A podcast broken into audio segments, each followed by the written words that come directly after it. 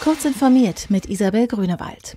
Es ist wohl eines der größten Datenlecks in der Geschichte der Bundesrepublik. Persönliche Daten von drei Millionen Kunden der Autovermietung Buchbinder standen wochenlang ungeschützt im Netz, darunter Adressen und Telefonnummern von Prominenten und Politikern. Zugänglich waren außerdem Unfallberichte sowie Mails und Zugangsdaten von Mitarbeitern der Buchbindergruppe. Das ergab eine gemeinsame Recherche des Computermagazins CT und der Wochenzeitung Die Zeit. Alle Details der Geschichte lesen Sie auf ct.de. Der Bundesbeauftragte für den Datenschutz und die Informationsfreiheit Ulrich Kelber hat ein Verbot für den Einsatz biometrischer Gesichtserkennung im öffentlichen Raum in Europa gefordert. In einem Statement gegenüber Heise Online heißt es, dass biometrische Gesichtserkennung im öffentlichen Raum die Privatsphäre der Bürgerinnen und Bürger gefährde. Kälber befürchtet, dass der Einsatz von Gesichtserkennung Menschen zu einer Verhaltensänderung bewegen könnte. Als Beispiel führt er Demonstranten an, die trotz gesetzestreuem Verhalten befürchten müssen, dass sie identifiziert und ihre Daten gespeichert werden.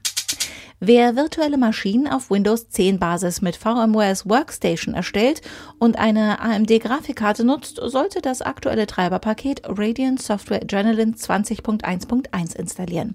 Ansonsten könnten Angreifer mit einem präparierten Pixel Shader eine AMD Treiberlücke ausnutzen, einen Speicherfehler auslösen und so Schadcode ins Hostsystem schieben und ausführen. Netflix will allen Unken aus der Branche zum Trotz weiter beim Bezahlmodell für seine Eigenproduktion bleiben.